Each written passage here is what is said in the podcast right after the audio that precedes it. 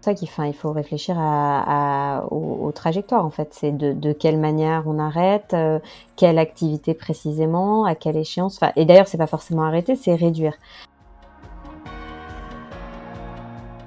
Qui, euh, qui, ont bien compris que le fond, c'était pas de dire qu'il fallait arrêter de faire du recyclage, mais qu'il fallait pas que le recyclage serve d'alibi euh, aux jetables.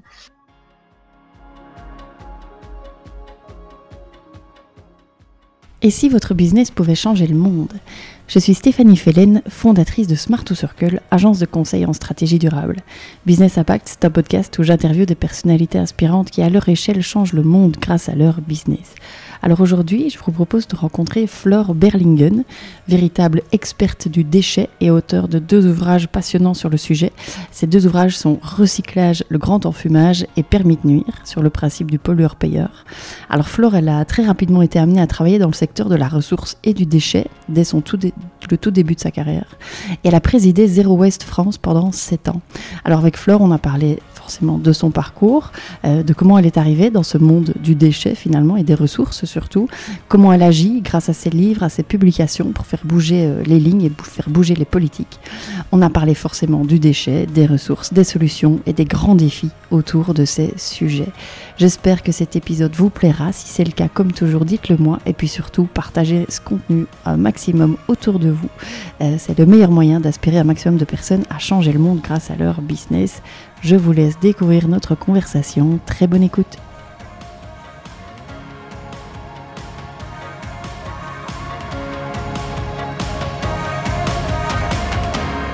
Le Flore, euh, bonjour. Je suis, euh, je suis heureuse de te, de te retrouver cet après-midi euh, dans le podcast Business Impact. alors Flore, si ça te va, on va peut-être rentrer dans le vif du sujet directement. Je vais te demander de te, de te présenter en quelques lignes. En quelques mots, euh, eh bien, euh, j'ai 36 ans, euh, dont bientôt une quinzaine passée à m'investir dans diverses associations, toujours dans le champ environnemental principalement, on va dire, et plus particulièrement sur les questions de ressources et, et de déchets. voilà je sais pas si c'est bah, bien à ce stade. Si, c'est très, très bien, c'est ta présentation. Mm. Euh, alors Flore, est-ce que tu peux euh, nous, nous, partager ton, ton parcours professionnel et aussi euh, peut-être, donc tu, tu, as, tu as fait toute ta carrière, on va en parler, hein, dans ces sujets, qu'est-ce que tu as, qu'est-ce que tu as étudié? Et puis alors, après tes études, vers quoi tu t'es dirigé oui, alors en fait, j'ai pas vraiment fait d'études en rapport avec euh, mon, travail actuel ou mon travail depuis 15 euh, ans. Euh, j'ai fait Sciences Po à Paris les, cinq années et donc finalement une formation assez généraliste. je me suis spécialisée dans le, la, gestion culturelle et plus particulièrement dans le, dans le champ de la musique classique, donc vraiment rien à voir avec les sujets environnementaux. J'avais fait tous mes stages, euh, tout, tout, était très bien cohérent pour, pour m'insérer euh, euh, dans, dans, le monde professionnel de la musique classique.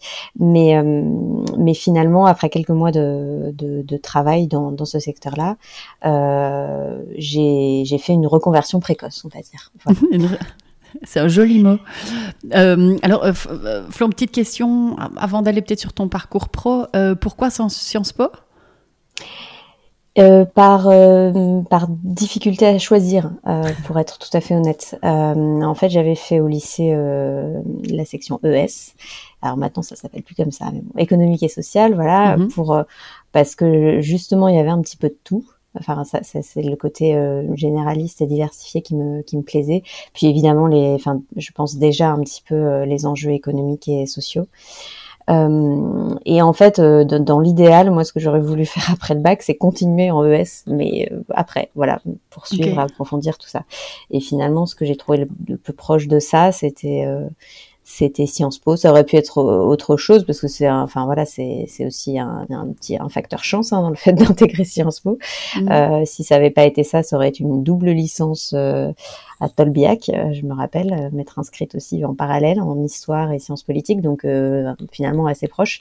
Pareil parce que j'arrivais pas à choisir. donc donc voilà, c'est le côté, le côté vraiment généraliste qui me qui m'attirait. Mm. parce que je ne savais pas à ce moment-là précis, je savais pas ce que je voulais faire de manière certaine. Tu n'avais pas d'idée préconçue du métier, de, de, de, de l'engagement, même que tu avais peut-être envie d'avoir à ce moment-là?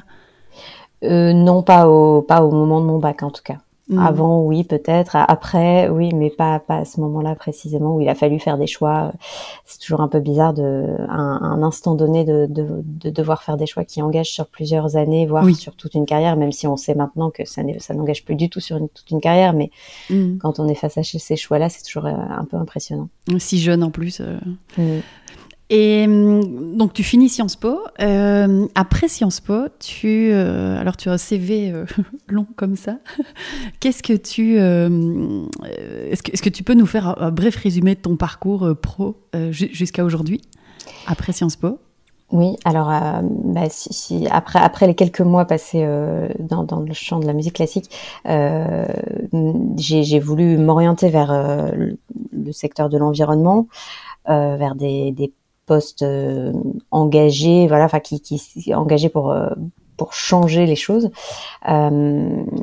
Euh, et le problème, c'est que je n'avais fait ni stage, euh, ni formation dans ce domaine-là, que j'étais encore toute jeune, toute jeune diplômée finalement, parce que j'avais pas non plus un bagage professionnel, donc j'étais pas très très employable quand même euh, sur sur ces questions-là en tout cas.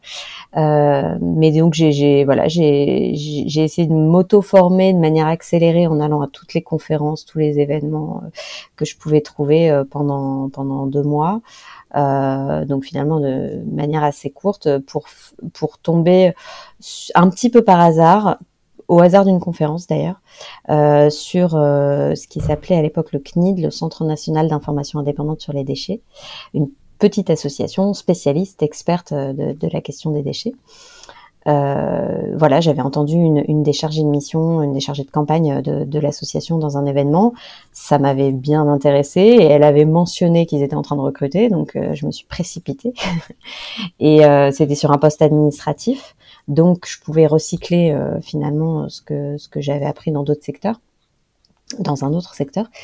Et, et donc c'est comme ça que j'ai mis un pied dans le monde associatif, c'était aussi ma première vraie expérience professionnelle associative. Euh, et puis dans, le, dans, dans ces thématiques environnementales. Et, euh, donc petit à petit, voilà, j'ai pu euh, apprendre sur le tas, j'ai pu évoluer au sein de l'association, changer de poste euh, et, et, voilà et de fil en aiguille euh, je suis restée aussi euh, sur, ce sujet des déchets Mhm. Ensuite, j'ai fait d'autres choses et puis quelques années après, je, je suis revenue dans l'association, euh, donc le CNID, euh, pour en prendre la direction quand, euh, quand le directeur euh, précédent s'apprêtait à partir. Mhm. Donc, donc voilà. Donc j'ai beaucoup beaucoup appris au sein de cet assaut et, et, grâce aux personnes qui étaient là et qui qui m'ont qui m'ont formé, qui qui m'ont transmis aussi pas mal de, de valeurs, de d'exigences professionnelles, etc. Hmm. Tu te souviens du moment où, où, tu as eu ce déclic de, de, te dire, euh, ok, euh, non, pas de musique classique, mais euh, je vais le déchet, les ressources, le climat, l'environnement, il y, a eu quelque chose? Je sais pas si c'est vraiment un déclic. Enfin, je, je je l'ai pas vécu comme ça. je m'étais toujours intéressée à des questions un peu enfin, économiques et politiques. Et pour moi, mmh. mon intérêt pour l'environnement vient de, vient de là, en fait. Euh, c'est, non, c'était plutôt une évolution logique. Euh, après, ce qui m'a fait réagir au bout, euh, c'est que c'était une, une, envie de d'agir sur les choses.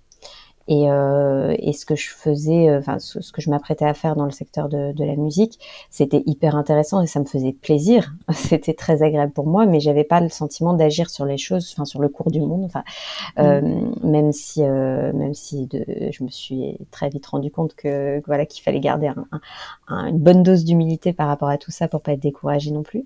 Mm. Euh, mais disons qu'en tout cas, j'avais envie de faire des une, de porter des actions concrètes euh, qui allaient modifier, alors à petite échelle certes, mais euh, qui allaient modifier euh, des, des, choses qui me semblaient ne pas fonctionner correctement mmh. dans, dans, notre société actuelle.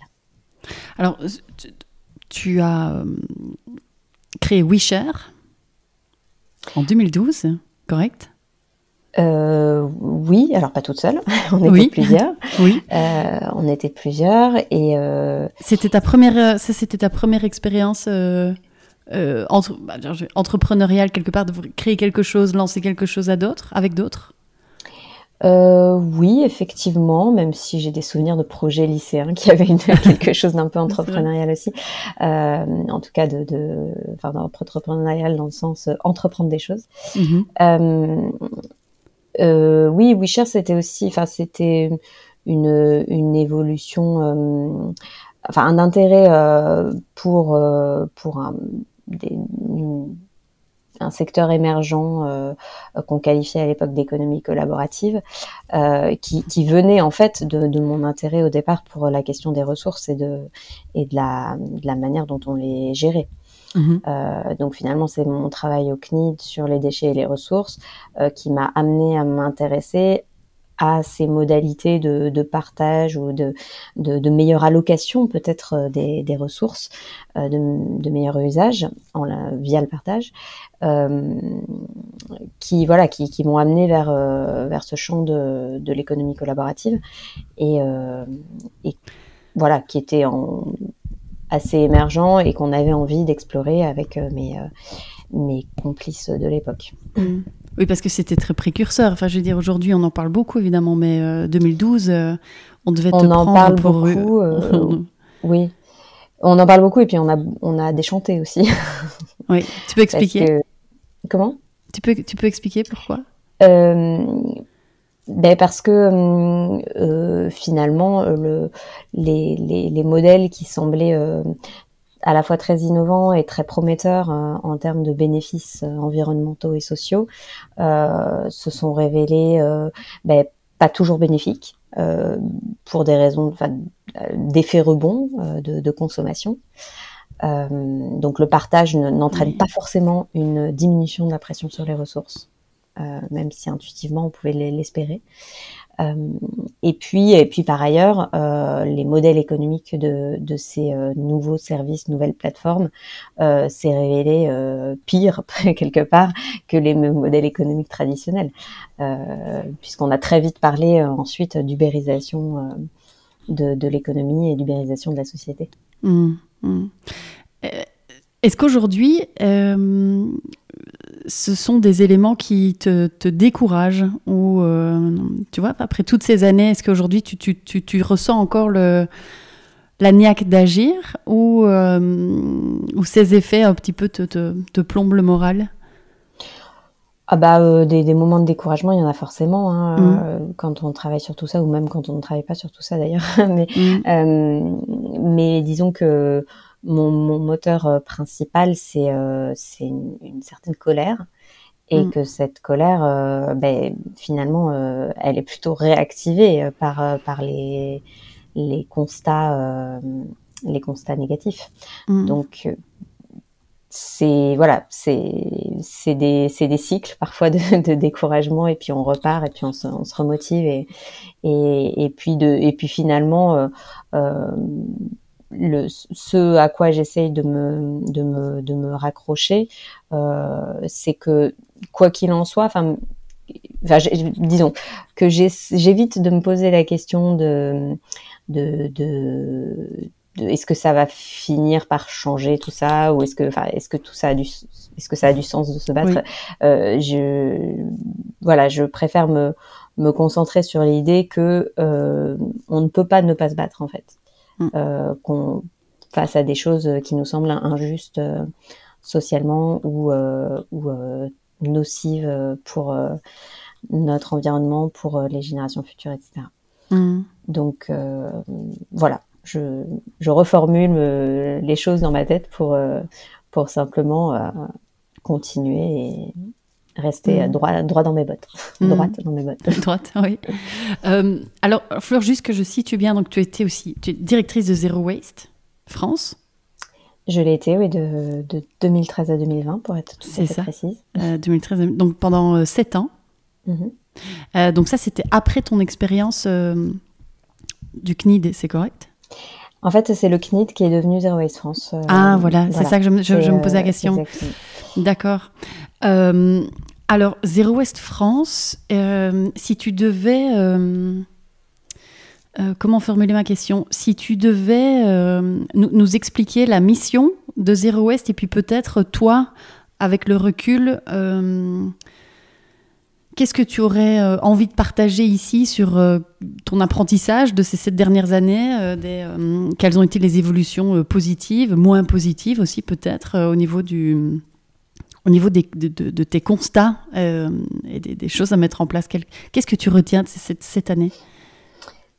Alors pour la première partie de la question, donc la mission de, Zero Waste France, donc la, mission du CNID qui est devenue la mission de Zero Waste France, c'est de, de, de lutter contre la production de déchets, et donc de promouvoir des, des manières de, de, réduire à la source euh, mmh. la, la, production de déchets euh, et de promouvoir des modes de gestion euh, les, les, moins nocifs possibles des, des déchets qui subsistent. Mmh. Euh, donc voilà, c'est un vaste, programme parce que ça ne concerne pas seulement la poubelle qu'on a chez nous, euh, qui est la, partie la plus visible, mais qui est, finalement seulement la face émergée de l'iceberg. Euh, puisque ça nous a souvent amené à travailler sur sur l'amont, sur l'ensemble des gaspillages de ressources euh, qui, se situent en amont de notre consommation, donc qui sont plutôt liés aux phases de production des, des objets, des emballages qui nous entourent. Mmh.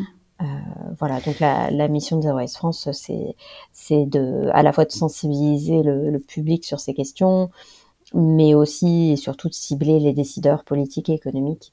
Donc de faire du, du plaidoyer, du lobbying euh, sur ces questions, d'essayer de faire évoluer la réglementation, la législation en faveur d'une de, de, de, contraintes plus fortes en fait parce que ce sont ce sont des contraintes qu'il faut pour euh, pour euh, mm. pour arriver à faire à faire évoluer les modes de production et les modes de consommation. Mm. Alors euh, j'ai une question au, moment où tu prends la direction de Zero Waste et puis de toute façon tu étais déjà avant avant présent est-ce que le est-ce que le grand public était conscient du du, lien entre la production du déchet, l'impact de la production du déchet et juste, effectivement, comme tu dis, euh, juste le déchet qu'il y a dans sa, dans, sa poubelle et, et qu'on trie et qui est valorisé. Après, est-ce que, est -ce, que tu trouves que ce, lien psychologique entre les deux était présent ou pas? Est-ce qu'il l'est encore Est-ce qu'il l'est aujourd'hui euh, Ou est-ce qu'il y a encore besoin de conscientiser à ce niveau-là? Bon, il y, a encore énormément de travail à faire euh, pour qu'on prenne conscience de, de l'impact de nos déchets, qu'on prenne conscience de nos déchets, même tout, tout, tout court, parce qu'en fait, le, le, mode de gestion qui, qui prévoit à l'heure actuelle, c'est-à-dire le, le, fonctionnement dans lequel on, on, sort notre poubelle, elle est collectée parfois tous les jours euh, dans, dans, certaines villes, ça disparaît de notre vue et puis c'est euh, incinéré ou mis en décharge euh, loin de nos yeux.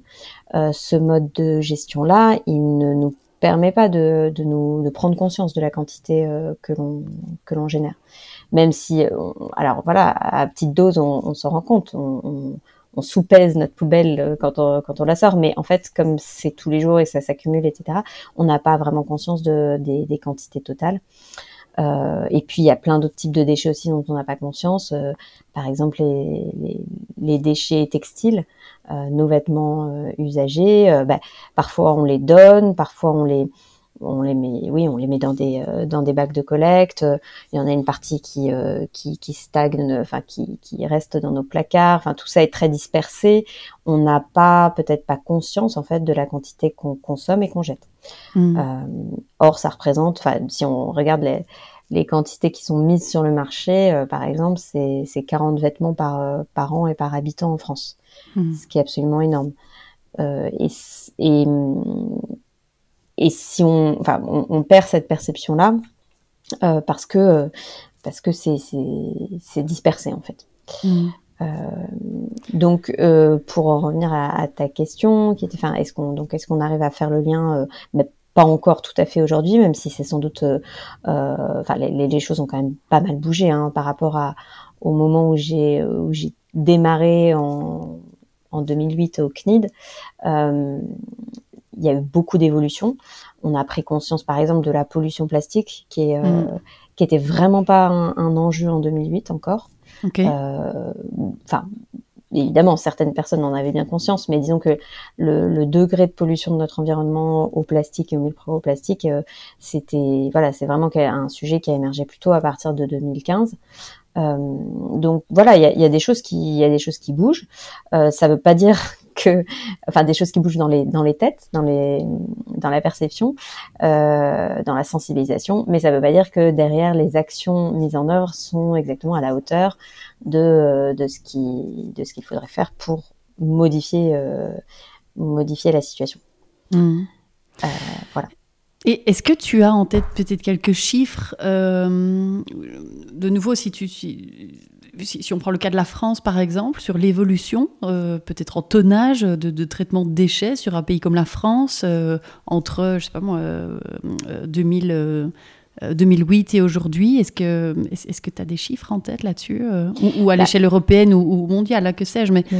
Parce que souvent, tu vois, comme tu dis, on, alors on prend conscience, on en parle beaucoup. C'est comme pour le plastique, et puis tu vois les chiffres et tu dis qu'en fait, euh, la production plastique, elle ne fait qu'augmenter chaque année. Euh, donc c'est mmh. très bien d'en parler au JT tous les jours, mais euh, en vrai, ça quand même pas grand-chose qui change. Donc est-ce que tu as, des, as des chiffres, toi, à ce niveau-là? Alors globalement, la production de déchets par, par habitant, elle, elle a tendance à elle est plutôt à stagner, on va dire, depuis, depuis justement le 2008, si on prend ce, cette borne euh, On mm. n'est pas dans une, augmentation euh, de la quantité de déchets, mais une évolution de la composition de nos déchets quand même. Euh, donc ça ne veut pas dire que, que, que cette stagnation n'est pas forcément non plus une bonne nouvelle, parce que mm. certains flux de déchets continuent à augmenter et c'est parfois les plus problématiques. Si on pense aux, aux déchets électroniques, par exemple, euh, la, la, la, consommation de produits électroniques et la, et la quantité de déchets produits euh, a plutôt euh, augmenté. D'autres types de déchets ont diminué, mais mais si, voilà, ça, ça ne se compense pas forcément parce que chaque déchet n'a pas le même type d'impact en fait, suivant mmh. les, suivant les catégories. Donc après, comme ordre de grandeur, on peut on peut garder en tête que euh, bah alors suivant le périmètre qu'on choisit, parce qu'est-ce qu'on parle de notre poubelle euh, d'ordures ménagères résiduelles, c'est-à-dire celle qui part en incinérateur ou en décharge, ou est-ce qu'on parle de euh, est-ce qu'on rajoute la poubelle d'emballage à, à, notre à notre chiffrage, ou est-ce qu'on rajoute en plus les les, les déchets qu'on apporte en, déchetterie, mhm. euh, ce qui fait encore plus. mais disons que en gros, on peut avoir en tête une fourchette de entre 250 et 500 kilos par an et par habitant. Euh, donc 250, c'est si on prend que les ordures ménagères résiduelles et c'est plutôt la fourchette basse. Euh, voilà, 500 kilos, c'est plutôt si on ajoute euh, à la fois aussi les, les emballages, les apports en déchetterie, ça peut même dépasser 500 kilos. Mmh. tout, tout ça est très variable en fait d'une ville à l'autre, de des milieux ruraux et milieux rural et milieux citadins n'ont pas le même la, la, même production de déchets. Euh, donc bref, il y a beaucoup de paramètres qui peuvent euh, rentrer en, en, en compte, mais euh, mais voilà, si on veut avoir un, un ordre de grandeur, c'est c'est ça. Mm. On pourrait dire, euh, enfin aussi, encore une fois, c'est pas des chiffres précis, mais des ordres de grandeur, euh, un kilo de déchets par jour. et par habitant. Enfin, ça, permet de se représenter un petit peu les choses. C'est quand même, voilà, ça défile vite. Et tu parles de tu parles de déchets plus euh, plus plus complexes que d'autres, euh, plus plus plus plus compliqués que d'autres, euh, plus nocifs que d'autres. Si si tu devais faire ben, les trois pires, par exemple. Il y, y, a quelque chose qu'on considère comme un déchet, alors que pourtant c'est ça, ça, pourrait ne pas ne pas l'être en fait dans, dans, le sens négatif du terme. ce sont les déchets organiques. Euh, mhm. le, les restes de, d'épluchage de, de, légumes, de, enfin, tout, tout, ce qui est tout ce qui est compostable euh, ou, euh, ou méthanisable. Euh, les déchets organiques, les biodéchets, c'est finalement c'est un déchet s'il est mélangé au reste de la poubelle parce qu'il va être souillé, pollué par par ce qui les autres choses qui peuvent se trouver dans la poubelle. Mais s'il est si, si, ces déchets organiques sont, sont séparés à la source euh, est mis au compostage, ou, trié en tout cas pour être traité séparément, euh, et ben c'est au contraire une richesse parce que c'est le moyen de, de, réenrichir euh, nos sols qui en ont dramatiquement besoin. Mm, mm. Donc euh, donc en fait voilà ça c'est un déchet qui en tout dépend de la manière dont on le traite, mais qui a priori peut être carrément moins problématique qu'un déchet plastique. Euh, mais voilà, malheureusement, pour l'instant, même si c'est censé euh, changer très très prochainement, puisque les, les collectivités locales sont censées mettre en place euh, des, des, modalités de tri des mhm. biodéchets euh, pour, pour les habitants d'ici d'ici l'année prochaine. Euh, donc ça devrait changer, mais disons qu'à l'heure actuelle, l'essentiel de nos biodéchets, ils terminent en incinérateur ou en décharge, où là, ils sont source de pollution, ce qui est quand même dommage. Clairement. Alors, tu, tu Flore, tu, as écrit euh, deux livres, c'est correct? Ou j'en ai loupé un autre? Euh, Oui, alors, enfin, euh, on en a écrit aussi collectivement avant avec mes collègues de Zero Waste France. J'en ai écrit deux toute seule. Toute seule. que, j'ai lu. Alors, je, te disais, le, deuxième, là, je l'ai reçu un petit peu trop tard, donc je ne l'ai pas complètement terminé, mais, mais, quasi que j'invite euh, d'ailleurs les auditeurs et les auditrices à les lire. Euh, tous les deux, ils sont passionnants. Donc le, premier, c'est euh, Recyclage, le grand enfumage. Et alors le deuxième, c'est... Permis de nuire. alors, des pollueurs payeurs. Oui. Qu'est-ce qui qu'est-ce qui t'a poussé à écrire ces, ces ouvrages? C'est toujours ce besoin de, de, de conscientiser, de d'essayer de, essayer de faire bouger? Euh, oui, ou d'apporter des décryptages sur des mhm. euh, sur des questions euh, parfois, enfin sur sur des sujets un peu euh, contre-intuitifs, on va dire. Le, le, recyclage est d'emblée et apparaît comme une comme une bonne idée et, et c'est nécessaire de faire du recyclage, bien sûr. Mais, mais ce que j'ai voulu dénoncer dans, dans ce premier livre, euh, c'est l'utilisation euh, du, du, recyclage, l'instrumentalisation du recyclage euh, à des fins de greenwashing d'une part, et puis pour à des fins de justification de l'économie du jetable. Mhm. C'est-à-dire que enfin, le recyclage est devenu l'argument numéro un de justification de, des produits à usage unique, des emballages jetables, etc. Euh, et, et, ce qui fait que, euh, paradoxalement, euh, il est peut-être devenu contre-productif. Euh, mhm. C'est-à-dire que si le, le fait, enfin, si la promesse du recyclage fait que on maintient en place un système qui est fondé sur l'usage unique, fondé sur le jetable, euh, eh bien, euh, le, au final, on n'est pas gagnant sur le plan environnemental. C'est une, c'est un mauvais calcul, mhm. euh, puisque malgré malgré les efforts de recyclage, cette économie du jetable, elle, ne sera jamais soutenable. Mhm pour des raisons euh, physiques et techniques qui, sont liées au fait que le, recyclage n'annule pas les impacts. Il les réduit par rapport au, au fait d'avoir de, recours à des matières premières euh, vierges, euh, mais il n'est pas sans impact. Euh, tout processus de, recyclage et processus de production, même à partir de matières recyclées, va, euh, avoir un impact carbone, va avoir un impact en, termes de consommation d'eau, euh, etc. Et, donc c'est un peu un mirage de se dire, euh, bah, puisque c'est recyclable, puisque c'est recyclé, euh, je peux continuer à, à consommer, euh, mhm. c'est pas un souci et, et c'est même c'est même vertueux. Enfin bref, ça me, mhm. ça me redonne bonne conscience et donc je ne je ne remets pas du tout en question mon niveau de consommation. Et bon là, là, je parle du point de vue consommateur, mais évidemment, euh, c'est, les, entreprises sont les premières concernées euh, au, départ. C'est-à-dire que euh, une, une, entreprise qui ne remet pas en question un mode de production ou, un, ou, un, ou des, des, produits qui, qui ne peuvent peuvent pas être soutenables dans, par rapport à leur la consommation de ressources qui impliquent, eh bien, voilà, c'est problématique. Mmh. Qu'est-ce qui bloque aujourd'hui euh, dans, cette, euh, cette, gestion et ce, traitement du déchet? Euh, Derrière ma question, c'est un petit peu, c'est un peu une question. je, je, alors moi, moi, je vois beaucoup hein, dans, mon quotidien, dans les entreprises, auprès des, équipes. tu sais, c'est de se dire, bah oui, mais qu'est-ce qu'on peut faire de plus nous On trie nos déchets. c'est quoi le problème euh, et, pourquoi euh, tout un temps on a envoyé des déchets euh, par, par centaines de milliers de conteneurs en Asie euh, On sait plus le cas maintenant, c'est interdit, mais c'est quoi le problème? Où est-ce que ça bloque? Tu, comprends ma question Qu'est-ce qui bloque le changement Qu'est-ce qui bloque euh, Mais qu'est-ce qui bloque dans, dans, ce, dans, dans ces thématiques de, de bah, je te dis, de, gestion, de traitement des déchets Fondamentalement, de se dire, alors il y a effectivement cette prise de conscience qu'il faut avoir pour euh, changer les choses, euh, se poser les bonnes questions, mais quelque part du déchet, il y en aura quand même toujours. Ma question c'est comment les gens, tu vois, les gens ne se disent pas, bah tiens, les déchets ils sont enfouis et incinérés. Bah oui, bah et alors, qu'est-ce que ça Et alors, quel est le problème? Alors, il y, y, y a plusieurs. Tu, tu comprends ma question? C'est quoi le problème? Et derrière ça aussi. Euh, dans ma question du, du, du, ce qui bloque aujourd'hui, le, déchet, euh, j'entends beaucoup euh, auprès d'entreprises qui, sont, qui commencent à être actives aussi dans le secteur du recyclage. On me dit, mais tu sais, c'est une mafia. Mmh. Mmh. Alors, donc il y a beaucoup de points. Oui. euh, et alors, quel est le problème initial? Euh, En quoi le déchet est-il un problème? Ça, c'est peut-être la, première question. Peut-être. Euh, voilà, pourquoi c'est un problème d'avoir trop de déchets.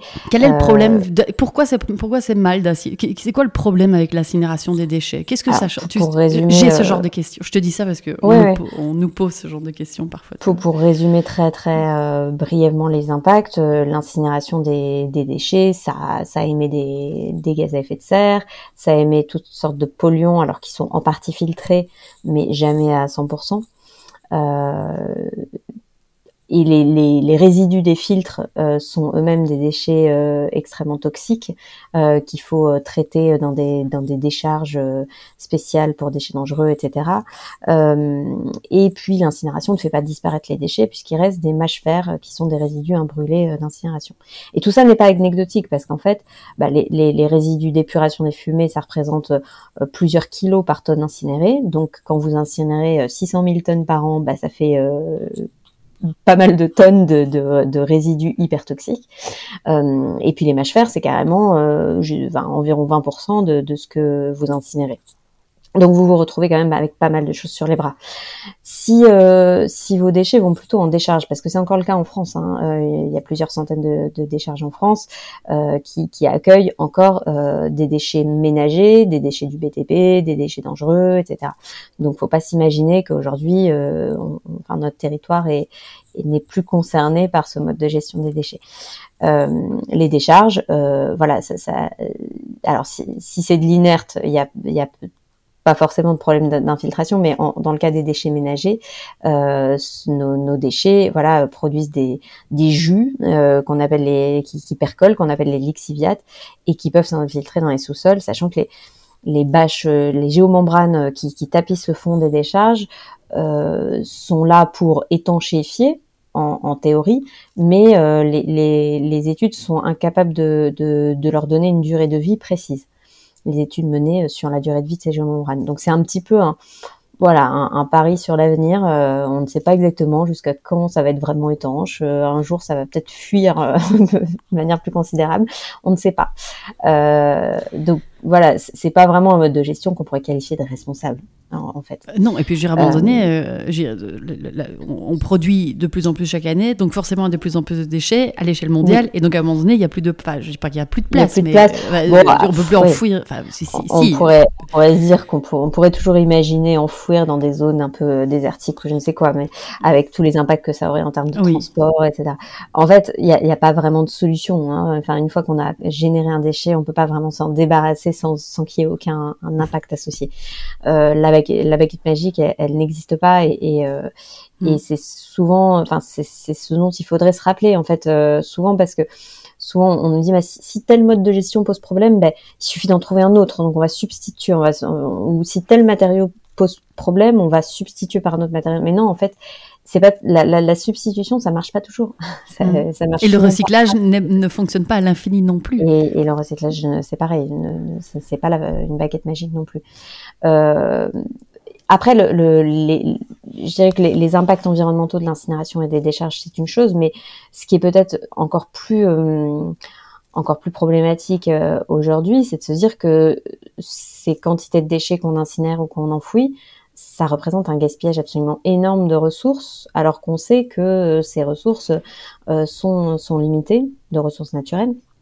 Ces, ces, ressources sont, sont limitées et, qu'on atteint le, pic pour certains matériaux et, et, pour le plastique puisqu'il est issu du pétrole.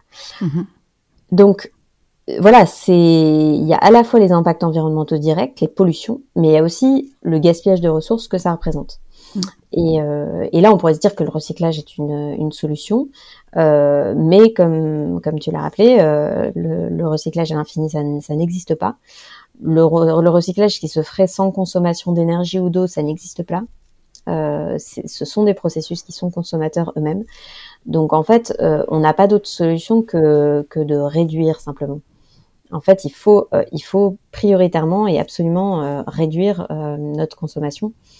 Et c'est, et c'est, et c'est très difficile à finalement, c'est, à la fois très simple comme idée. et, Sur papier, très, oui. Très difficile à, à, appréhender parce que justement, le, le réflexe, c'est plutôt de se dire qu'est-ce qu'on va pouvoir faire à la place? Et là, ce que ce qu'on dit, c'est, ben en fait, il faut faire rien. Il faut éviter mmh. de, d'acheter, éviter de produire. Et, enfin, donc c'est compliqué hein, ce, ce rien mmh finalement. Mais euh, mais malheureusement c'est la seule c'est la seule solution. Surtout si on veut aller vers une décarbonation euh, des activités de production et, ah euh, et aller vers plus d'économie circulaire. Parce que bien entendu, on va continuer à produire, bien entendu, on va continuer à produire euh, des déchets aussi. Euh, bien entendu, en fait, toute, toute forme de, de, de vie d'ailleurs a des impacts. mais la, la question, c'est c'est de savoir quelles sont nos priorités, en fait, tout simplement. Mmh. si on veut pouvoir justement maintenir un, un certain niveau de, de, de vie euh, et de et d'émancipation euh, aussi. Euh, qu'est-ce qu'on est, euh, qu'est-ce qu'on choisit de garder en fait, euh, et, mm. et qu'est-ce qui est réellement superficiel et inutile et, et, et, dont on peut se passer. Et, et voilà, c'est un choix, je pense, qui qu'il faut faire à la fois à l'échelle individuelle, mais mais aussi et surtout à l'échelle collective.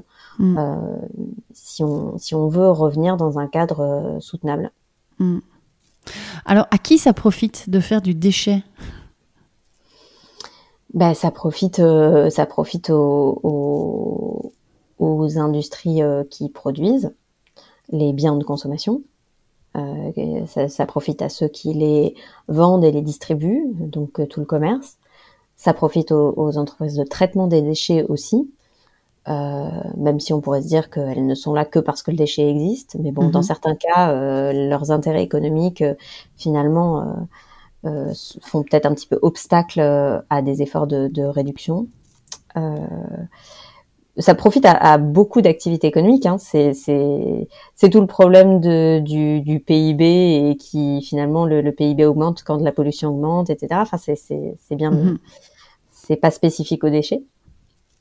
Et, alors justement, tu parles de... Donc, je te dis, parfois on me parle de mafia euh, dans, le traitement du déchet, tellement... Euh, bah, visiblement, tellement le, déchet a une valeur. Euh, je, c'est pas du tout mon domaine, hein, je, suis, pas experte dans le sujet, mais le, déchet aurait une valeur et on se, bat pour certains déchets. Et donc forcément, bah, il n'y a pas d'intérêt à ce qu'on réduise le volume de déchets puisqu'on se bat pour certains déchets. Oui, alors, c'est, alors ça dépend des cas. Soit c'est le, déchet en tant que tel qui a une valeur, euh, mais c'est c'est pas forcément si fréquent que ça parce que pour que le déchet ait une valeur, il faut qu'il soit euh, assez il faut que la matière ait une valeur et pour que la matière ait une valeur, il faut que le que le que le, flux soit relativement homogène, de bonne qualité. Euh. Donc par exemple dans les plastiques, si on regarde les plastiques, bah, une bouteille en PET transparente, bien triée, elle a une valeur. Mhm. Mais euh, votre poubelle euh, jaune pleine d'emballages de tout type, etc., bah, a moins de valeur. Euh, mhm. Donc voilà, c'est ça, ça dépend des cas. mais après, le, la mafia du déchet, c'est pas forcément pour mettre la main sur des, des gisements de, qui auraient de la valeur, c'est aussi parce que le traitement des déchets est une activité rémunérée. Euh, c'est une activité qui, coûte cher et qui, qui est vendue euh, assez cher. Et, et donc, euh, il peut y avoir des, oui, des, des, batailles pour s'approprier les, marchés publics en la matière et tout ça. Hmm. Alors, dans, ton deuxième ouvrage, tu parles donc du principe de pollueur-payeur, mhm. euh, et avec cette, euh, aussi les, les, ces, REP, responsabilité élargie du producteur. Mhm. Est-ce que tu peux un petit peu nous, nous, résumer la problématique autour du, de bah, cette, cette, espèce d'autorisation finalement euh, euh, très légale hein, euh, de, de, de, polluer. Donc tu pollues, tu payes et, et tout va bien dans, dans, le meilleur des mondes. Oui. Et pour ceux qui ne connaissent pas, voilà, la voilà, moi, moi, je connais les REP aussi parce que voilà, en, ça a été des sujets aussi autour de certains appels d'offres aussi sur la France et la Belgique. Les REP ne sont pas les mêmes. Euh, il y en a pas mal qui se. Vous en avez quand même beaucoup en France. Euh, en Belgique, on en a pas mal aussi. Mhm. Euh, est-ce que tu peux expliquer pour ceux et celles qui ne connaissent pas ce principe de REP et puis bah, pourquoi on en arrive aujourd'hui finalement à payer pour polluer et tout va bien dans le meilleur des mondes? Oui, alors peut-être d'abord un, tout petit mot sur le principe pollueur-payeur et pourquoi avoir voulu écrire un, livre à ce sujet, avant de parler plus mm. précisément des règles, qui sont un cas parmi euh, d'autres. Euh, le principe pollueur-payeur, euh, moi, ça, j'ai voulu proposer un décryptage de, ce principe et de ses implications parce que spontanément, c'est quelque chose qui apparaît comme une bonne idée. Et, et moi-même, pendant des années, je, enfin, je, je me disais que de toute façon, c'était juste logique. On pouvait même pas imaginer que le contraire soit vrai. Enfin, imaginer que des pollueurs ne payent pas, euh, mm c'était pas défendable. Donc, pollueur-payeur, euh, on, on, voit pas forcément quel est le, quel est le souci. Euh, ça, ça fait penser à la, la notion de, de, responsabilité. Et on a tous été éduqués un petit peu en ce sens-là. Euh, voilà, prendre la responsabilité de ses actes et donc et donc payer si, euh, si on a causé des dommages. Euh, le, problème, c'est que ce principe a été un petit peu renversé finalement euh, pour donner un cadre à la pollution et rendre cette pollution autorisée et acceptable dans une certaine mesure. Et, c'est ça que j'essaye de, décrypter dans, le livre, c'est-à-dire de, quelle manière ça se, s'est construit de, et quelle forme ça prend. Euh, et donc, il existe plein de formes hein, de, que peut prendre le principe pollueur-payeur, plein de mécanismes différents. Le point commun de tous ces mécanismes, c'est qu'il y a une transaction financière euh, qui fait suite à une, une sorte de mesure de, de, l'impact environnemental, euh, une mesure et une monétisation de l'impact environnemental. Et ça, c'est très discutable parce que quelque part, il y a, des dommages qui sont faciles à chiffrer euh, parce qu'ils sont euh, localisés, euh, parce que, enfin, parce qu'on on connaît, on connaît les conséquences, mais d'autres dommages qui sont impossibles à chiffrer. Et, et même, ça revient aussi à, à, poser la question de la, la, valeur de la nature, des écosystèmes, etc. Et c'est voilà, c'est un sujet de vaste débat académique mmh. euh, dans, dans, parmi les économistes, les scientifiques et, et les philosophes. Euh, cette question, elle n'est pas du tout résolue. Et pourtant, euh, et pourtant, la monétisation de la nature, elle, elle existe déjà, elle, et elle, euh, elle est vraiment la base du, du principe pollueur-payeur quelque part. Mmh. Donc voilà, j'ai voulu m'intéresser aux différents mécanismes euh, inspirés du principe pollueur-payeur pour voir si, euh, si on pouvait voir des points communs entre ces mécanismes et notamment dans les, dans, dans les biais, les effets contre-productifs, les effets pervers qu'on pouvait observer. Et, évidemment, je suis partie. Euh, mon point de départ, c'était les REP, puisque euh, puisque j'étais plus spécialiste du, de, du, du, secteur des déchets et des ressources. Mmh. Mais je suis allée voir aussi du côté des mécanismes de compensation carbone, compensation biodiversité. Euh, maintenant, on parle même de compensation plastique d'ailleurs. ah, je ne savais pas. Eh oui, c'est terrible. On pourra y revenir. Euh, je suis allée voir du, du côté de la fiscalité environnementale, du côté des, euh, des mécanismes de redevance, etc. Donc il y a vraiment plein plein de formes différentes que peut prendre le principe pollueur-payeur. Le, le, point commun, c'est cette idée de transaction financière euh, qui, euh, qui, qui, qui, est mise en place pour, pour justifier, enfin pour rendre acceptable une pollution. Mmh. Et donc, dans le cas des, des, REP, de la responsabilité élargie du producteur, donc, euh, eh bien, ce sont des filières qui, en France, euh, euh, sont centrales hein, dans, la, dans la gestion des déchets parce qu'elles apportent un financement. mais l'idée l'idée de départ enfin l'idée de départ c'était surtout de, de financer hein, le, la gestion des déchets mais disons que l'argument qui était invoqué c'était aussi de dire si on fait payer les pollueurs les, les, entreprises responsables de, de ces déchets, euh, ça va les inciter à en faire moins, à réduire, etc. Donc c'est le côté incitatif du principe pollueur-payeur. On, on, parle d'internalisation des coûts environnementaux mm-hmm. euh, en se disant que euh, si on internalise les, les coûts euh, dans le budget des entreprises, elles vont s'intéresser un peu plus à ce qu'elles font dans ce domaine-là et forcément ça va les amener vers des comportements plus vertueux. Elles vont vouloir, réduire, elles vont vouloir réduire ses coûts. Oui, voilà. Mais en réalité, c'est pas forcément le cas. Enfin, c'est pas aussi facile que ça. Euh, notamment, alors dans le cas des dans le cas des, des REP, notamment parce que finalement ces éco-contributions, elles sont euh, assez euh, minimes, assez indolores, et que voilà, c'est pas suffisamment incitatif à, à, modifier leur, leur, leur manière de produire et leur manière d'emballer notamment. On est sur quels ordres de grandeur de, en termes de, de valeur monétaire? Euh, on, bah, ça, ça, dépend des filières parce qu'en fait, donc ces filières REP, elles existent euh, pour les emballages, pour les vêtements, le textile, pour euh, le, mobilier, le, mobilier, Pour, les, pour les équipements électriques, électroniques, etc. Donc la, la, le montant de l'éco-contribution, il est très variable suivant qu'on parle d'un emballage ou que l'on parle d'une machine à laver. Euh, mais, euh, ça va être euh, quelques quelques centimes d'euros, enfin pour donner un, un, un mm-hmm. Encore une fois, ça, dépend vraiment de, des filières et des types de produits, mais c'est très très faible par rapport au, coût environnemental réel de, des, des, objets considérés. L'autre problème de ces filières de responsabilité élargie du producteur, c'est leur gouvernance. Euh, la, gouvernance euh, de ces filières, finalement, c'est un peu de l'auto euh, de l'autogestion, c'est-à-dire que les éco-organismes qui qui ont la charge de collecter les éco-contributions auprès des entreprises et ensuite de les redistribuer soit à des opérateurs, soit aux collectivités locales pour financer la, gestion et le tri et le recyclage des déchets. Eh bien, ces éco-organismes, ils sont pilotés par les par les entreprises qui mettent sur le marché ou qui distribuent les, les produits objets en question.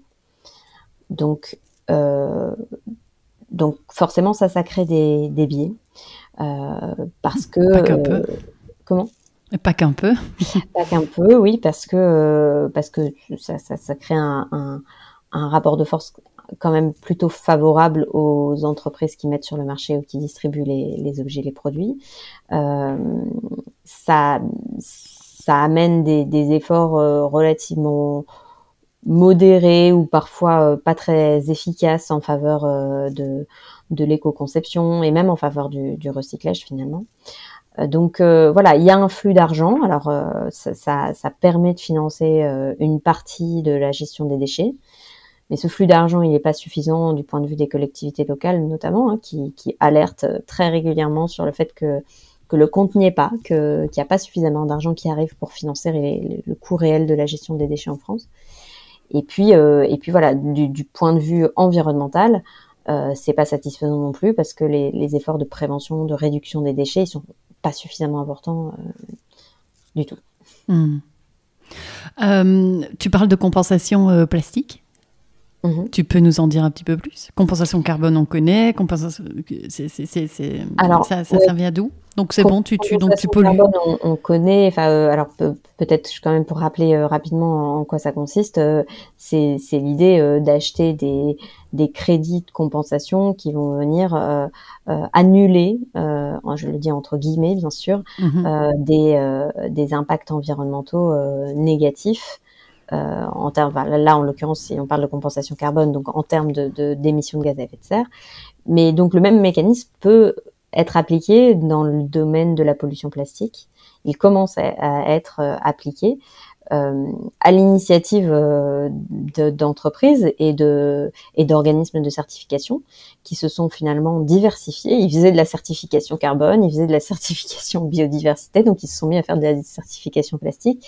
Donc ils il, voilà, il y a, y a d'une part des, des projets des projets de, de mettons de, de, collecte de déchets plastiques, de sur les plages et puis de, de recyclage derrière, etc. qui qui cherchent de l'argent et puis de l'autre côté, des entreprises qui émettent beaucoup de plastique, qui produisent beaucoup d'objets en plastique à usage unique ou je ne sais quoi, et qui donc du coup euh, vont verser de l'argent à ces projets euh, en échange de, de crédits et, et, ils vont prétendre qu'ils qu'ils sont neutres en plastique.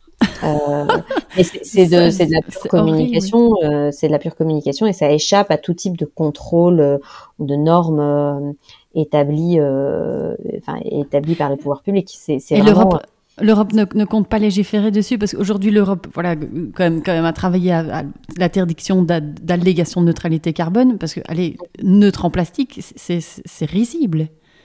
C'est risible, mais ça, ça existe malheureusement. D'accord. Ça existe. Euh, et évidemment, c'est comme il y a besoin d'argent en fait euh, pour financer des, des initiatives euh, de, de, nettoyage malgré tout. Enfin, il y, y, a beaucoup de projets qui ont besoin d'argent et ben mal, malheureusement, du coup, mm. ça crée des effets, des, des, opportunités pour des entreprises qui cherchent à faire du greenwashing. D'accord. Euh, il faut il faut arriver à trouver une solution euh, qui permette de faire euh, de, de, transférer de l'argent parce qu'il faut enfin notamment des pays du nord vers des pays du sud. Oui. Ça c'est sûr, mais sans que ça donne lieu à des, des, des crédits ou des allégations environnementales quelconques. que devrait faire selon toi Il faudrait faire quoi? Interdire Qu'est-ce qu'on concrètement Il faudrait quoi pour les entreprises? Je, mets plus, je mets plutôt du, du, côté des entreprises que le citoyen. Voilà, tu sais, le citoyen et tu, tu, tu consommes moins, tu réfléchis un peu, tu tries. Euh, mhm. euh, mais du côté de l'entreprise. Mais il faut qu'on arrive à, à, mettre en place, euh, et, et, et c'est un effort euh, vraiment euh, collectif et, et qu'il faut qu'on arrive à faire de manière démocratique. oui. Il faut arriver à mettre en place des, des, des, des trajectoires, des scénarios de déproduction euh, en, en, volume, euh, en tout cas pas forcément en valeur. C'est-à-dire que voilà, c'est une, une, déproduction et une déconsommation euh, euh matérielle qu'il faut arriver à opérer. Euh, euh, il faut réduire la production. On n'a pas d'autre pas d'autre choix que ça. ça. Ça veut alors, enfin, avec plein de précautions, bien sûr, autour de ça. C'est-à-dire que qui doit réduire la, au niveau de la consommation euh, si, on, si on se dit que la, la, production doit être maintenue à un niveau euh, donné, euh, se pose ensuite la question de du, du partage. C'est qui, voilà qui fait qui, quoi? euh, qui, qui, fait quoi et qui consomme quoi. Donc euh, c'est évidemment euh, plutôt à nous pays du Nord qui sont déjà dans, dans de la surconsommation de, de réduire notre part de consommation pour que d'autres d'autres populations puissent augmenter la leur. Euh, et même au sein d'une même société, en France, évidemment, on n'est tous pas, on n'est pas tous égaux en termes de, de, mmh. de, consommation, et donc il y a aussi une, une réflexion à, à porter là-dessus. Mmh. Donc c'est c'est ça qui est qui est évidemment euh, compliqué, c'est que il, la, la, question du partage doit être posée et et, et c'est un petit peu ce que j'essaye de c'est une autre des choses que j'essaye de dire dans le livre sur le principe mmh. pollueur-payeur, c'est que euh, on va être obligé de discuter de tout ça. Il faut qu'on discute de tout ça. Il faut qu'on, il, faut remettre du politique parce que c'est ça le, le, la dimension politique, c'est le débat. Euh, il faut remettre du, du, débat, de la délibération sur ces choix-là à l'échelle collective. Euh, plutôt que de systématiquement vouloir mettre en place des mécanismes euh, de transaction qui euh, qui donnent l'impression qu'on va automatiser, que qu'en fait grâce à la régulation par les marchés, par l'offre et la demande, en fait tout va s'accorder pour qu'on qu'on qu'on retombe sur nos pieds entre guillemets. Mmh. Euh, voilà, ces, ces mécanismes, je, je, voilà, je, dans le livre, je décris euh, quels sont leurs effets contre-productifs, euh, quel, quel est leur, leur grande part d'inefficacité, hein, même si certains peuvent avoir parfois des, champs d'efficacité euh, spécifiques, mais euh, voilà, globalement, ces 30, 40 dernières années, ces mécanismes-là, euh, bien qu'ayant été développés de manière euh, extrêmement forte, n'ont pas aidé à, à remettre l'industrie dans un cadre soutenable. Donc, euh, donc il y a un moment où il faut, euh, il faut passer à autre chose. Mm. Et, et ce que, cette autre chose, c'est la délibération euh, des trajectoires de, de déproduction qui, qui soient choisies et collectivement, consenties collectivement. Après, les trajectoires de déproduction, on n'y est pas encore. Hein. Enfin, dans, les, dans les débats, dans les échanges, je veux dire, c'est, pas. Non, bah, pas de manière aussi. On, Mm. on commence à entendre, je pense, dans, Mm. dans- dans les échanges. Bah oui, bah, la seule solution, on est, ah, c'est, c'est- c'est- c'est d'arrêter. C'est peut-être qu'on est peut-être un peu trop binaire, hein, de se dire ah ben oh, au secours, il comment on va faire? On, on doit, on doit arrêter tout. Non, c'est pas, c'est pas ça non plus. Euh, tu vois, peut-être de se dire bah tiens, la seule solution, c'est d'arrêter de produire. De toute façon, on a trop de trucs. Il y a, y y trop de vélos, il y a trop de, enfin, je- y a, trop de tout. Et, et- et en même temps, peut-être qu'on a du mal à s'imaginer euh, un peu de nuance. Eh ben, en fait, c'est- pour ça qu'il il faut réfléchir à, à- aux, trajectoires. En fait, c'est de, de quelle manière on arrête, euh, quelle activité précisément, à quelle échéance. Enfin, et d'ailleurs, c'est pas forcément arrêter, c'est réduire, parce que des vélos, certes, il y en a beaucoup trop là actuellement, sans doute par par habitant. Enfin, on est peut-être saturé. je- J'en sais rien pour le vélo, mais euh, mais ça veut pas dire qu'il faudra arrêter toute production de vélos, bien entendu, puisque certains vélos arriveront un jour en fin de vie, etc. Donc ça veut pas dire Mhm. qu'il faut détruire ces industries-là. C'est comme pour le pour les vêtements. On aura toujours besoin de vêtements, bien entendu.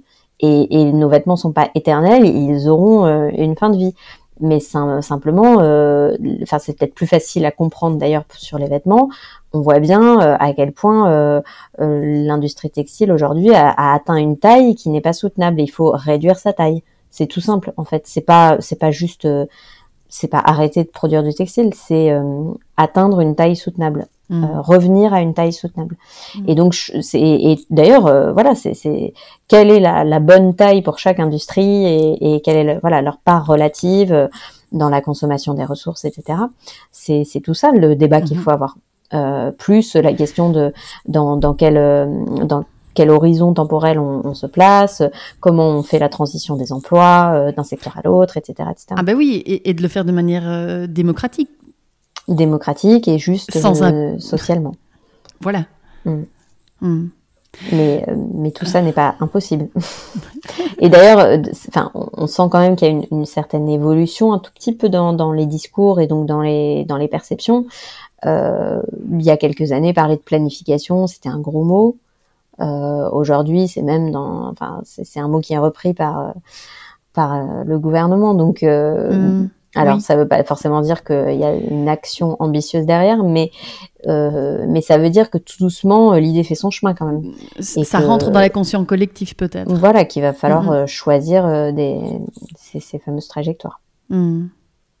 Alors Flore, euh, est-ce qu'il y a un, événement ou un fait au- auquel tu t'attendais pas du tout euh, depuis que tu as écrit ton premier livre qui t'est arrivé Euh, alors, euh, dans la réception du livre ou, euh, ou rien à voir? Non, mais glo- globalement depuis, est-ce s'est, euh, voilà, est-ce que ça, ça, ça t'a apporté euh, des choses, des rencontres, que sais-je, Euh, bah, en fait, ou le- peut-être le, le retour des, des gens, je sais pas. Oui, le retour des gens, je, je m'y attendais pas en fait parce que je pensais que voilà, c'était un, un livre sur le recyclage que ça allait toucher vraiment une, une toute petite euh, fraction de la population euh, un peu spécialiste de ces questions, euh, un peu geek des déchets. Mhm. Et en fait, je me suis rendu compte que c'était un sujet qui, qui intéressait beaucoup plus largement, et donc j'ai été très surprise de de la réception plus large, euh, voilà, de, du- du livre. J'ai été aussi euh, très euh, agréablement surprise de, de recevoir des retours de de la part de gens qui, qui bossaient dans le recyclage et, et qui heureusement ne se sont pas euh, braqués face à, à mon discours et qui, euh, qui ont bien compris que le fond c'était pas de dire qu'il fallait arrêter de faire du recyclage mais qu'il fallait pas que le recyclage serve de serve d'alibi euh, aux jetables. Et, et, ces personnes m'ont m'ont très souvent dit euh, que bah, tout ce que j'écrivais confirmait ce qu'ils avaient vu sur le terrain et, et donc ça ça m'a ça m'a évidemment euh, beaucoup intéressée. Mhm. et voilà Euh, alors, qu'est-ce qui t'obsède aujourd'hui dans cette thématique? Euh, c'est ce qu'on vient d'évoquer juste avant. C'est euh, comment on se met sur des rails qui nous font revenir à une dimension d'économie soutenable. C'est la Mhm. question du dimensionnement qui m'obsède. Oui. Ok. Euh, parce que je pense que c'est vraiment la clé. et c'est, on ne fera pas de décarbonation, on fera pas d'économie circulaire sans redimensionner. Donc c'est voilà, c'est ça. Est-ce que ce sera le sujet de ton prochain livre? Euh, Pourquoi pas Pourquoi pas Mais après, voilà, il y, a déjà pas mal de choses qui existent euh, sur ce sujet-là. Ça sert à rien de faire de la surenchère éditoriale. Qu'est-ce que tu... Oui, c'est vrai.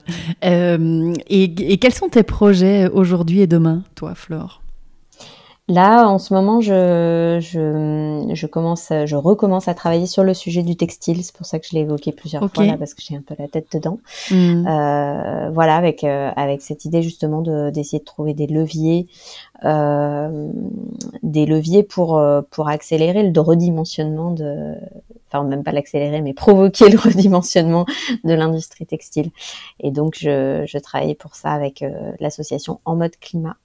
Mmh. Euh, qui, euh, qui s'emploie euh, à, à, proposer des choses sur le plan législatif réglementaire pour aller vers, vers une réduction de la production textile.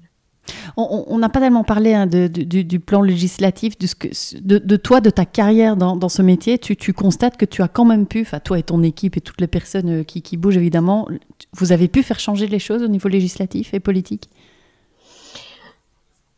Pas, pas autant que je l'aurais souhaité, évidemment, euh, mais il y a parfois des petites euh, avancées. Des... Et puis, c'est une...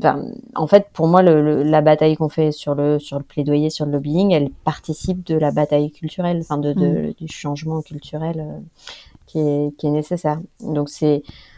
Je fais pas forcément de.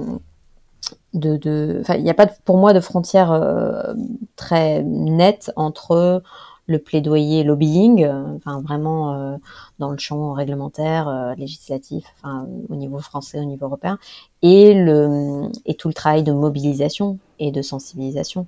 Pour moi, c'est un espèce de continuum et on navigue.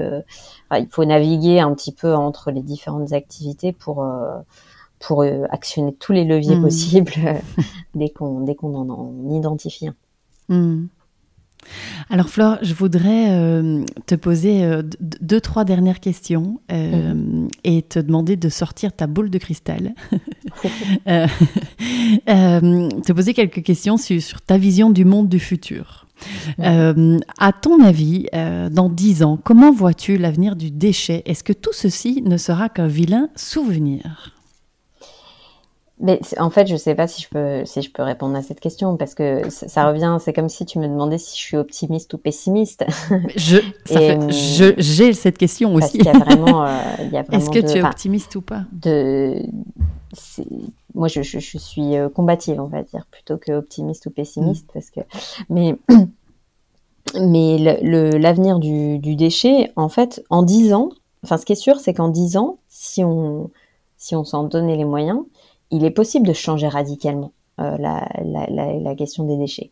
En 10 ans, il est possible de, de, de, par exemple, de sortir tous les biodéchets, les déchets organiques de notre poubelle.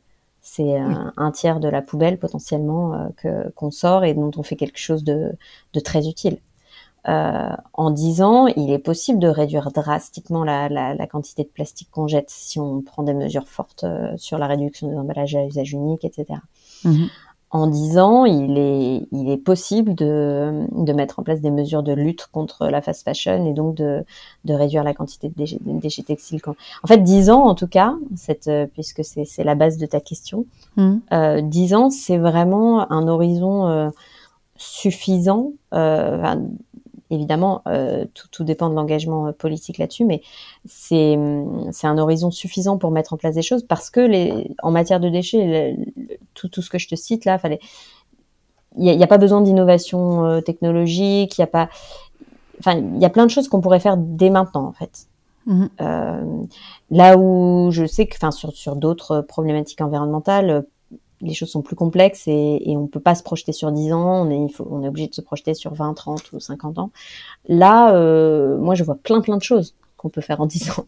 Donc ça, c'est c'est la facette positive. Après, la, mhm. la, la, vraie, enfin pour moi, la, la, vraie seule question, elle est plutôt politique, euh, de savoir euh, est-ce qu'on prendra ces décisions. Mm. Euh, donc je ne te pose pas la question de savoir si tu es optimiste ou pas pour l'avenir quant aux enjeux climatiques. Bah, euh, euh, oui, ça, ça, revient à ce que. Ça revient. moi, moi je, je, suis, euh, voilà, je, je, vais m'employer à, à, faire en mm. sorte qu'on qu'on prenne une, partie de ces décisions. Mais... Mm. Alors, Flore, si tu avais une baguette magique, tu ferais quoi? Oh là là, si j'avais une baguette magique, j'essayerais de lever le voile sur toutes les, en fait les conditions de production des, objets et, qui nous entourent. Euh, en fait, de, de, pouvoir donner à voir, euh, quand on rentre dans un magasin où on est inondé euh, de d'objets, de vêtements qui nous font envie, forcément, tout le monde, moi la, moi la première, mais, mais de donner à voir leurs conditions de production, en un clin d'œil comme ça, un petit aperçu. Et, euh, et je pense que ça, ça, ça aiderait vachement à, à, à, nous voilà à, à, réorienter notre consommation parce que mm. je pense pas qu'on puisse se faire plaisir avec quelque chose qui euh, qui détruit euh, des, des, des, humains ou, de, ou, l'environnement. Mm. Euh, donc on, on, voilà des espèces d'hologrammes là, tu sais. Tu, oui, tu te balades et puis hologrammes. Alors ce, serait, ce serait très dur à voir, mais oui, tu pars en courant et voilà. Mm. Euh, alors Fleur, je voudrais... Mais parce que, enfin, mais la, facette positive de, de, de, de la chose, c'est qu'il peut exister des modes de production. Euh, ah oui, tu peux voir, qui sont, qui sont vertueux et qui respectent les hommes et les et l'environnement. Donc, euh, donc ça veut pas dire, ça veut pas forcément dire voir que du cauchemar, mais oui, non, tu serais pas dans un film. Tu serais pas dans un film d'horreur non plus. Euh, mm. euh, dans chaque mm. centre commercial, tu pourrais aussi avoir euh, aussi des très belles histoires, effectivement. alors, Flore, peut-être deux questions que je pose toujours aux invités du podcast pour clôturer. Ma première question, c'est quel conseil tu aurais pour les auditeurs et pour les auditrices pour rendre leur, leur entreprise plus durable Dans ta thématique, évidemment? Un mm. petit pas, ce serait lequel? Bah, C'est euh, difficile de, parce que euh, tout, tout, dépend de l'entreprise et tout dépend du, du de l'objet, enfin le, de, de, de l'activité. Euh, mais je dirais que le, le, la réflexion pour moi, elle devrait commencer d'abord par euh, euh l'objet justement de, de l'activité de l'entreprise.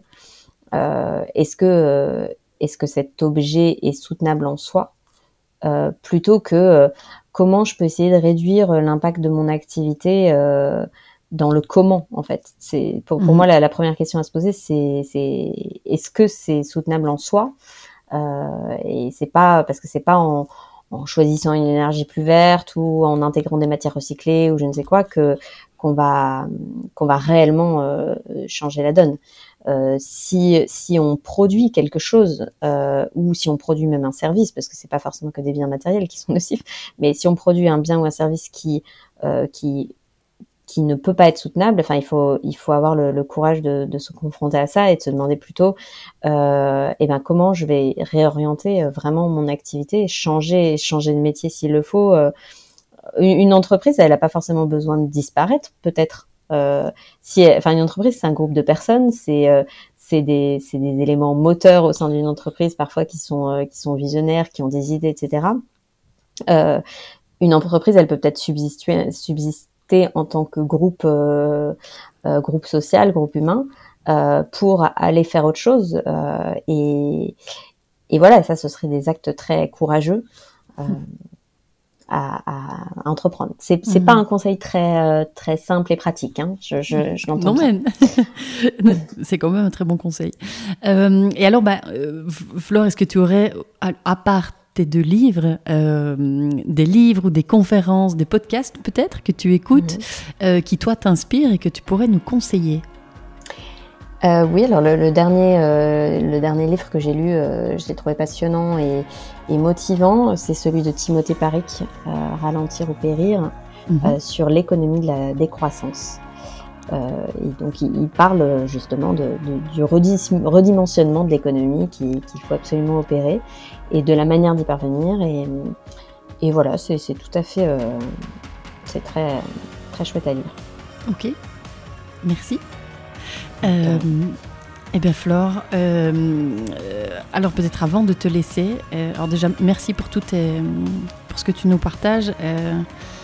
je pense que ça va amener de, belles réflexions, en tout cas sur le, fondement même, hein, philosophiquement, sur, sur, ce sujet du déchet, de la ressource. donc merci pour ça. Comment est-ce qu'on peut euh, comment est-ce qu'on peut te suivre, euh, suivre ton actu aussi peut-être pour le troisième, euh, troisième ouvrage mhm. peut-être à venir. comment est-ce qu'on peut te suivre, te contacter? Eh bien, je, poste régulièrement sur LinkedIn. Mhm. donc, pour, en termes d'actu, ça peut être une, manière de suivre. J'ai mentionné en mode climat là, avec euh, qui je commence à travailler, donc euh, qui dispose aussi d'un site internet en mode climat.fr. Euh, et puis, pour ceux qui s'intéressent au, principe pollueur-payeur et à ces, enjeux, j'ai commencé à, à, écrire régulièrement sur, sur un, mini-site qu'on peut trouver à l'adresse PPP, pour pollueur, principe pollueur-payeur, ppp.watch. Ah oui, top. Euh, ppp.watch. Et alors, bah, donc, il y a tes deux ouvrages, donc vous pouvez trouver euh, n'importe où, euh, un petit peu partout. Hein, en librairie. en librairie. donc, principe pollueur-payeur et recyclage, le grand enfumage. De toute façon, si vous cherchez Flore Berlingen, vous tomberez dessus. Ou les éditions Rue de l'Échiquier, qui, voilà. qui publient d'ailleurs plein d'autres bouquins très intéressants que j'aurais pu citer. Oui, je confirme. je confirme. Donc, allez faire un tour sur, le site de, cette maison d'édition. Euh, eh bien, Flore, merci beaucoup. Merci beaucoup à toi. C'était euh, très intéressant. Et donc, je vous invite euh, à, la suivre. Et puis, donc, je mettrai toutes les notes dans les, tous les liens pardon, dans les notes de l'épisode. Merci, Flore. Au revoir. Merci. Voilà pour l'épisode du jour. J'espère sincèrement qu'il vous a plu. Merci de le partager à deux personnes qui pourraient être intéressées par ce sujet et de mettre une petite note 5 étoiles avec un petit commentaire sur Apple Podcast, sur iTunes en particulier, ce qui donnerait au podcast un maximum de visibilité dans les classements. Aussi, si vous allez sur www.business-impact.be et que vous me laissez votre email, vous recevrez une semaine sur deux les deux derniers épisodes ainsi que du contenu qui pourrait vous être utile et vous inspirer davantage. Pour finir, n'hésitez surtout pas à me contacter. Je suis active sur LinkedIn et sur Instagram. Euh, il suffit de chercher Stéphanie Fellen. Et si vous avez des besoins d'accompagnement pour votre entreprise, l'équipe de Smart to Circle se fera un véritable plaisir de vous rencontrer. Je vous embrasse.